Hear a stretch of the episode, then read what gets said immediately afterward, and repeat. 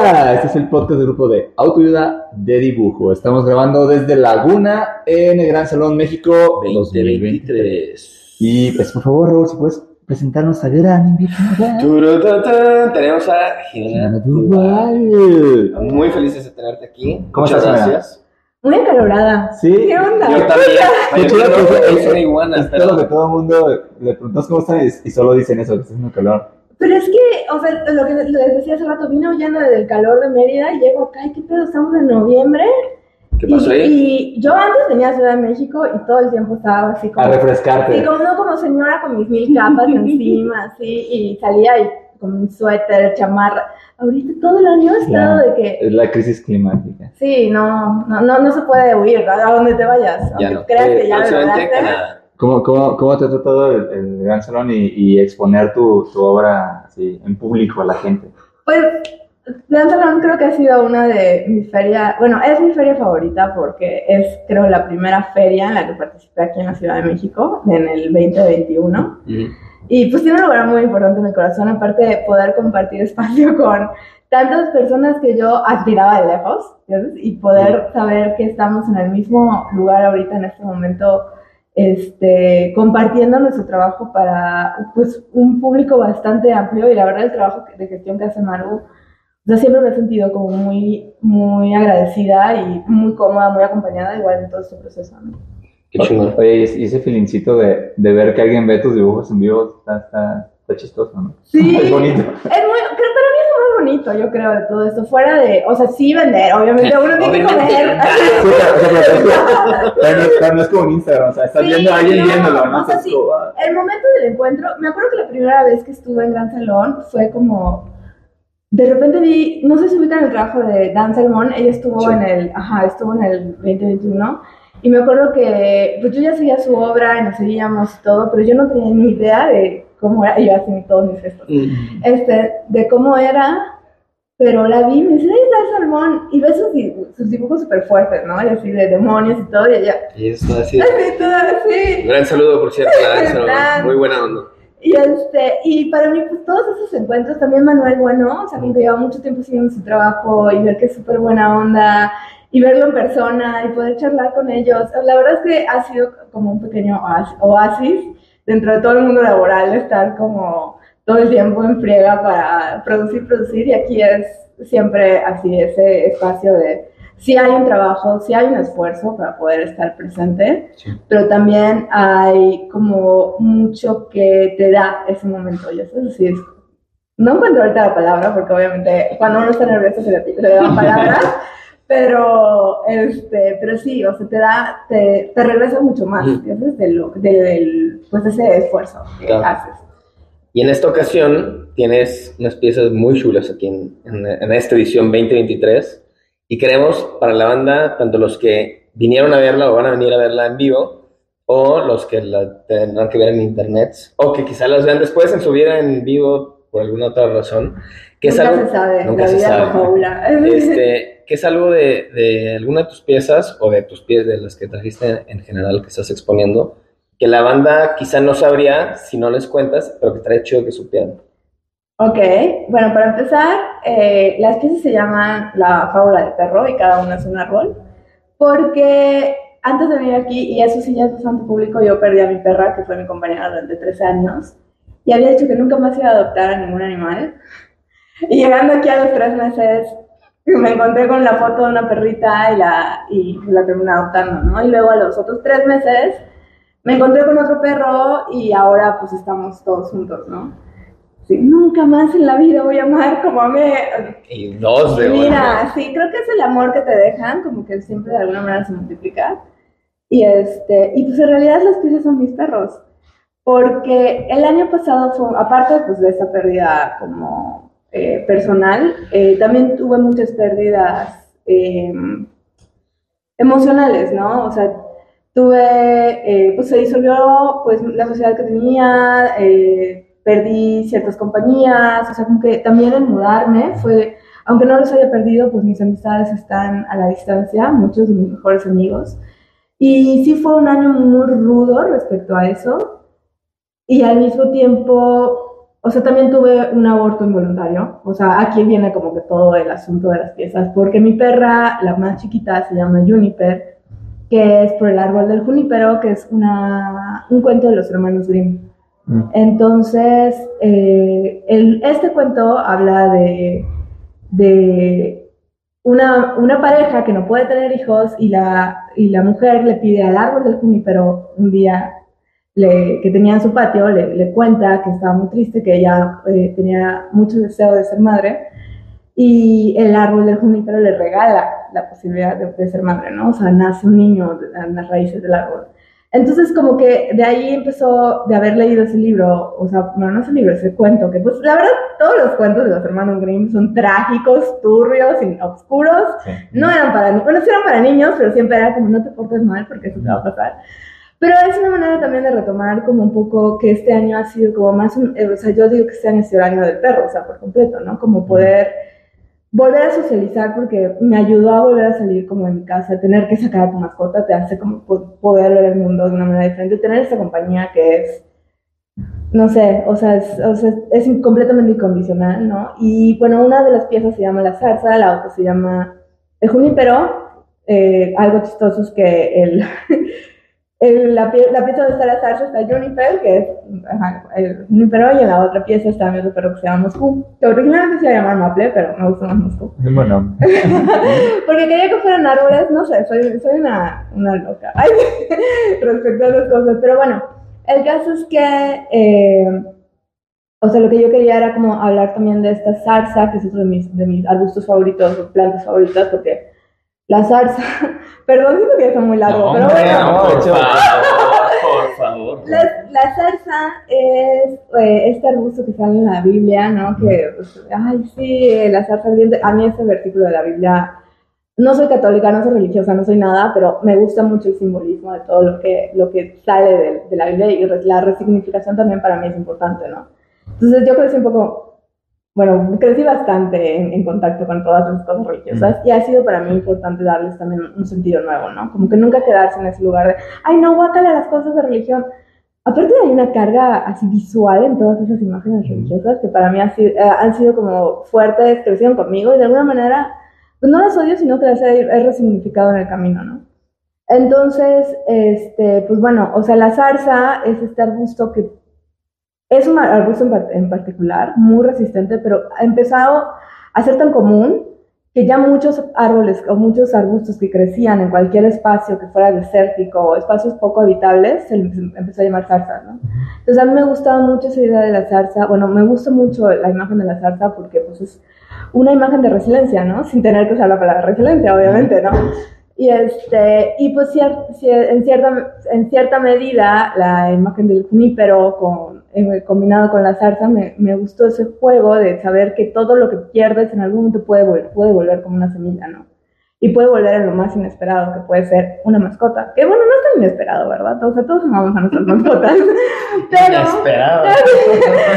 Pero sí, o sea, puedes, enco- puede volver a renacer y puede volver a, a- a revitalizarse y a dar vida y poder dar cobijo y una planta, o sea, como también te puede nutrir de cierta manera, ¿no? Entonces, por eso está la imagen de, de Juniper con la salsa y la, la imagen de Moscú está con el junípero, porque mi relación con mi perro Moscú fue muy complicada, es un perro que sufrió mucho, vivió los primeros tres años de su vida amarrado, pero tres años primeros años de su vida amarrado, eh, mm, años, meses, perdón, los nervios, No los nervios.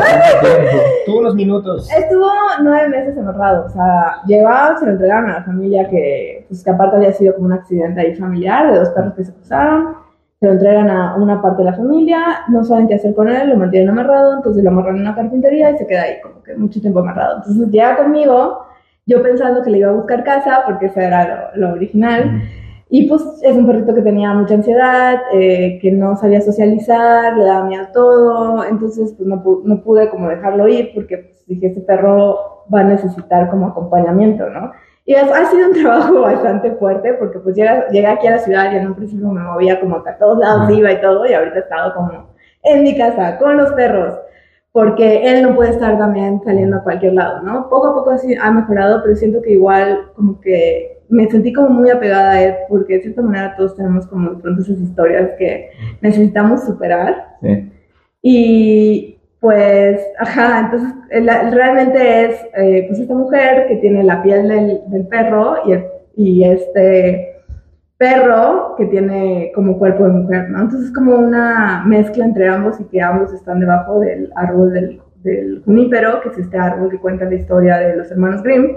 Y en el árbol está pues ciertas imágenes que son muy recurrentes en mi obra, que es por ejemplo las agujas que habla de la enfermedad, todo esto de las pérdidas del año pasado, y pues la llave que habla como de esto del hogar, ¿no? De esta seguridad y todo. Entonces, pues ya, ese es el storytelling, mm, o sea, a gran escala, porque obviamente hay como muchas cositas Claro. pero, pero bueno, ese es el storytelling de las piezas y para mí pues fue muy, muy, muy lindo poder presentar estas piezas que son como una fábula en un espacio como este, ¿no? Sí, me, me, me gustó mucho tu trabajo. Justo ahorita que lo, que lo explicas, pues tiene un chingo de simbolismos, pero muy personales. O sea, bueno, como tal vez que vienen de, de ciertas ideas o, o símbolos constituidos globalmente, pero como que los vuelves tuyos, ¿no? O sea, y hablan de cosas tuyas.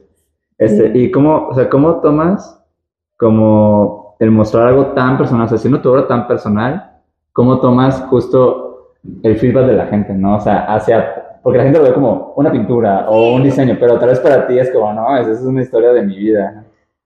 Pues creo que ya con, bueno, como les había contado, pues yo empecé trabajando como arquitecta, luego como diseñadora gráfica, eh, diseñadora de branding, entonces aprendes, en un principio yo sí era muy mala con, trabajando en la frustración, sobre todo cuando un cliente llegaba y te decía, lo quiero verde con azul, se lo dabas verde con azul, no me gusta, entonces, ¿por qué no me gusta? Yo pero siento que también fue un entrenamiento, ¿ya sabes? Porque aprendes mucho de ese feedback, de obviamente siempre trabajar para alguien. Y lo- creo que lo que a mí me ha, me ha llenado de todo este proceso de presentar ahora personal ha sido ver cómo la gente también lo resignifica. O sea, como que de pronto para mí significa algo, llega una persona y dices que yo vi esto y yo sentí esto con tu trabajo y por eso lo quiero, o por eso me gusta, o por eso agradezco que existe la imagen, ¿no?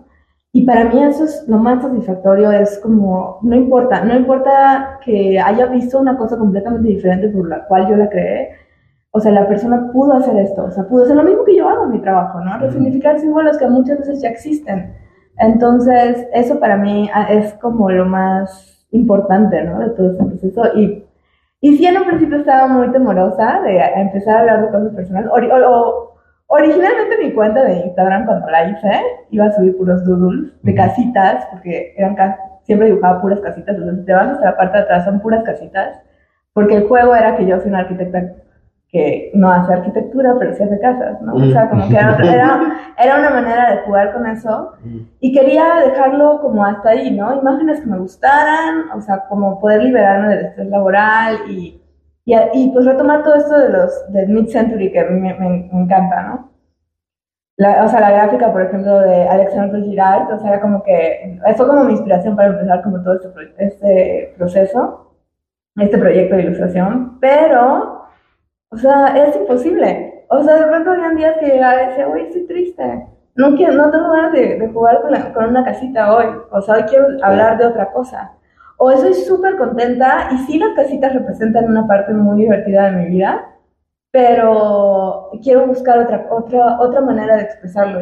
Y entonces, empieza ahí a mezclarse y empiezas a, a soltar, a soltar lo que suceda, ¿sabes? Porque también, o sea, he, tra- he tratado como de no enfocarme en- a, a raíz de estas exploraciones, de no encasillarme en solo uso este color, solo uso esto, porque siempre estoy sintiendo cosas distintas.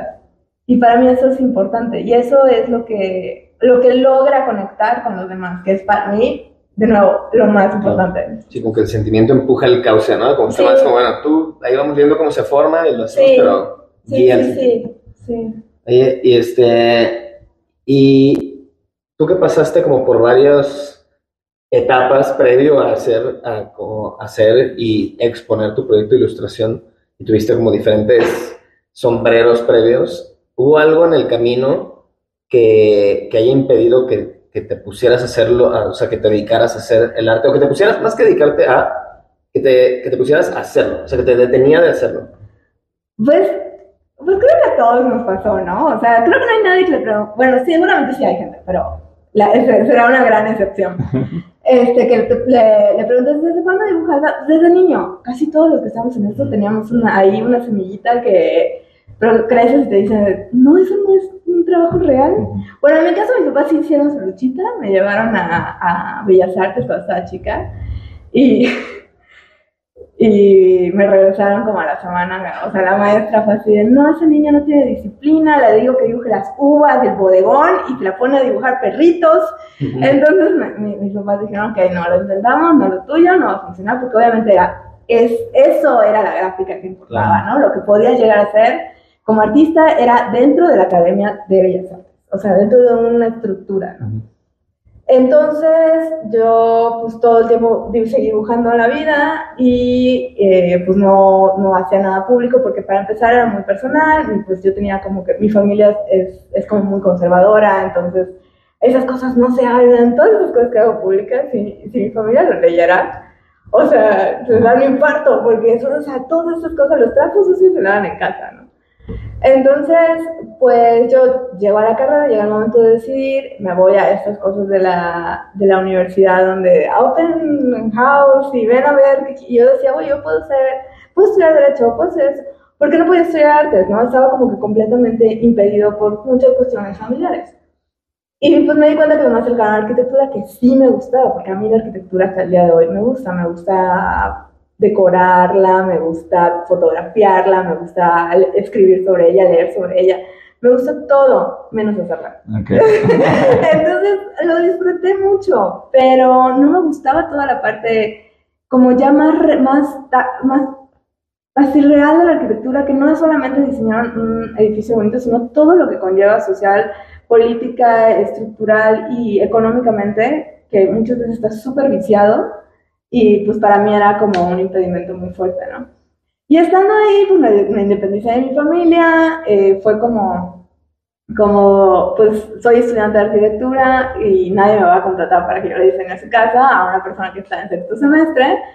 Entonces voy a aprender Photoshop Illustrator en YouTube. ¿Te aprendiste sola? Sí. Qué chido. Y, este, y voy a hacer flyers. Y me van a pagar 300 pesos de flyer o 200 pesos de flyer, Mérida, yo no sé. Y este, y pues, ajá, o sea, haberte pasado por ese momento y decir, güey, ay, disfruto más de esto. Y, o sea, como que realmente el bloqueo fue la necesidad de, de, sobrevivir, o sea, creo que era lo que no me terminaba como de decir, bueno, voy a hacer nada más a dibujar, porque es lo que más me apasiona, porque nunca dejé de hacerlo, o sea, dentro de todo este momento ya hacía mis flyers y todo, y de pronto me agarraba el Illustrator para averiguar cómo hacer dibujos de vector, ¿no? Como la pluma, que cómo se movían, que no sé qué, a la par. Pero era como, sigue siendo algo muy personal, esto no se habla, este, y pues me seguía apasionando por el diseño hasta que un día estalló y hasta el año pasado lo seguía teniendo bastante la par. Este año fue el año en el que dije, bueno, a, partir de este año voy a empezar a soltar todo lo demás. No porque no me encante diseñar, porque me mama, la verdad. Este, pero obviamente hay como mucho más disfrute en, en la parte de ilustración. Eh, y ya fue este año en el que dije, ok, ya estuvo. Y también me gustaría explorar otras técnicas, ¿no? O sea, más, algo más material, la instalación, o sea, como empezar ya como a llevarlo a un, momento, a un momento tridimensional, pero pues obviamente la vida es complicada, vivimos en un mundo capitalista que te obliga a estar en ese mundo, así que pues vivo trabajando y no tengo el tiempo para poder explorar otras pero espero que en algún momento se, se logre. ¿Y, y, entonces ya dejaste, o sea, como este año ya dejaste lo demás, o sea, ahorita ya no estás haciendo gráfico y... Sí lo estoy haciendo, pero literal así de que uno que otro, ajá, cada vez buscas más eh, sí, ajá, si se acercan eh, conocidas, amigas que estén como con proyectos y me dicen, ¿sabes qué? Échame la mano con esto lo tomo. Y eso es claro que sí. O amigos o recomendados muy cercanos. Digo, güey, pues sí, porque entonces es gente que tiene como que, o sea, va a valorar esa parte también de mi trabajo, ¿no? O sea, no, ya no es como que, sí, cualquier persona que se acerque a, a, pedirme cosas. Sí, porque te conocen y como te Ajá, saben, tu, ajá, saben mi estilo, saben que, o sea, podemos comunicarnos respecto a eso y eso es. Oye, y ahorita que le estás entrando más a, a justo, he, visto este año pues mucho como tu obra en varias como exposiciones y varios como lugares donde se puede adquirir, ¿no? Este, ¿qué, ¿Qué cosa, qué consejo le darías a alguien que quiere entrarle a ese mundo de, pues, generar obra personal y poderla vender a una galería? O sea, ¿qué cosa te gustaría haber sabido antes de entrar? Todo lo legal, ay, todo lo fiscal. ay, Este, no, o sea, fuera de eso creo que tienes que tener muy bien claro quién eres y qué es lo que estás buscando con tu obra, ¿no? Porque aparte en el mundo de la ilustración habe- hay muchas vertientes de personas que se quieren dedicar más a trabajar con marcas. Eh, a mí me gusta, ha caído, o sea, ha llegado a mí de alguna manera. Este, también saludos a María, Tamara, mi representante y mi abogada. Este, que me han, me han ayudado, ¿no? Como también a transitar como todo ese camino. Eh, me he encontrado con muchas cosas que han sido como pared cuando se trata como de cosas que yo no tenía idea, derechos de autor, licencias de preproducción, o sea, todas esas cosas, yo antes me llegaban y te decían, ay, queremos que nos dibujes para X o Y, y era como, wow, sí, ¿dónde te firmo? Y, luego pues estás ahí con tu maruchan en tu casa, como tratando de, "Mm, ¿qué, qué hice mal? Y pues porque no tienes noción, no tienes idea realmente de qué es lo que estás firmando, cuánto vale tu trabajo. Creo que lo más importante es acercarse a personas que ya estén trabajando en el medio y abiertamente hablar de, güey, ¿cuánto cobras por esto? ¿Y cuánto tiempo les permitiste reproducir tu obra? Y poder tener apertura a poder soltar eso. Porque nos enseñaron igual como que el dinero no se hablaba y para mí es así una cosa muy, muy tonta porque nos ha bloqueado muchas posibilidades. Dices, y creo que mientras más podamos hablar de esto y tengamos la confianza de acercarnos, oye, ¿cuánto cobraste por esto? ¿Y cuánto, no sé qué? ¿Y cómo te fue trabajando con, con fulanita, empresa?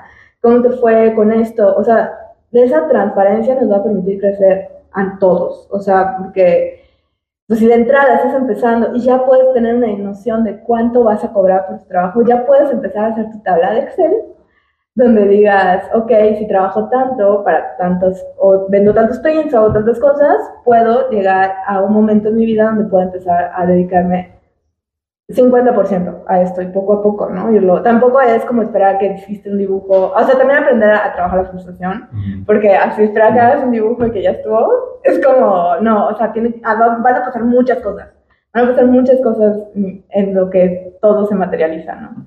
Sí, hay mucho de, de dibujar que no es dibujar, ¿no? O sea, Ajá, sí, no, yo tengo mil tablas de Excel. Así de proveedor, no sé qué, este, ¿cuánto me cuesta ir a llevar el print a, tal- a tal lado? O sea, ¿me reditúa? O sea, o mejor me voy caminando a llevarlo o encontramos un punto Mm. medio, ¿no? Todo eso, ¿no? Es como... Sí, está claro que tenemos ahí un, como un, un doble play en contra muchas personas de- dentro del gremio que muchos, para empezar, no estudiamos gráfica, ¿no? O sea, yo no estudio gráfica y, y por lo mismo, e incluso la gente que sí estudió gráfica no le enseñaron cómo cobrar y como todo este aspecto. Entonces, tenemos el doble play que no nos enseñaron o no nos enseñaron chido y que no se habla de eso. Es como de que estamos doblemente madreados en ese aspecto. Pero sí, creo que ese es un esfuerzo cada vez más latente de, güey, compartamos, compartamos, compartamos. Y siempre va a ser la mejor opción, sobre todo para, para un gremio que no esté tan, pues que no hay un sindicato y que no hay un tabulador mexicano, al menos como muy claro de cuánto se cobra, por qué se cobra así y que cubra todos esos aspectos. Y por ejemplo, aquí en Gran Salón, eh, ayer hubo una mesa sobre justo tema legal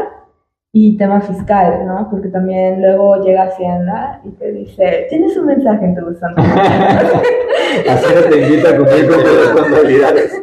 y no tienes idea de qué te están hablando. Ni cuál buzón, así que Sí. ¿qué, qué es ese buzón? Entonces, este, esto, por ejemplo, esto que hizo Maru ahorita de invitar a, pues a este contador, perdón, no me olvidé el nombre, pero, o sea, la verdad es que la plática estuvo súper buena porque fue muy breve, pero fue muy concisa sobre las cosas que son necesarias, ¿no? Y pues la verdad es que yo y Tamara eh, dimos, hicimos una pequeña dinámica, sí les comenté, ¿no? Sí. de, para, lo, queríamos que fuera como con todo este rollo de Halloween, porque fue para esas fechas de historias de terror laborales. Este, la verdad es que ella también tiene mucho esta, ella, ella es eh, abogada de arte, o sea, es su, es su línea de trabajo y dice, no, es que me encuentro con muchos artistas, muchos ilustradores, o sea, muchas personas que están en este gremio que no tienen idea de cuánto vale su trabajo o de, o de qué implica firmar un contrato, ¿no? Entonces, mientras más herramientas tengamos, más podemos eh, pues, sobrellevar todas estas situaciones, saber mediar, que es lo más importante, porque luego igual pasa mucho, a mí me pasa, ¿no? Porque luego dices, güey, ya, te, ya pasó esto cuatro veces, ¿por qué voy a pasar y pierdes el control y ya estás ahí con el con la persona que está viendo el proyecto? Digo, es difícil.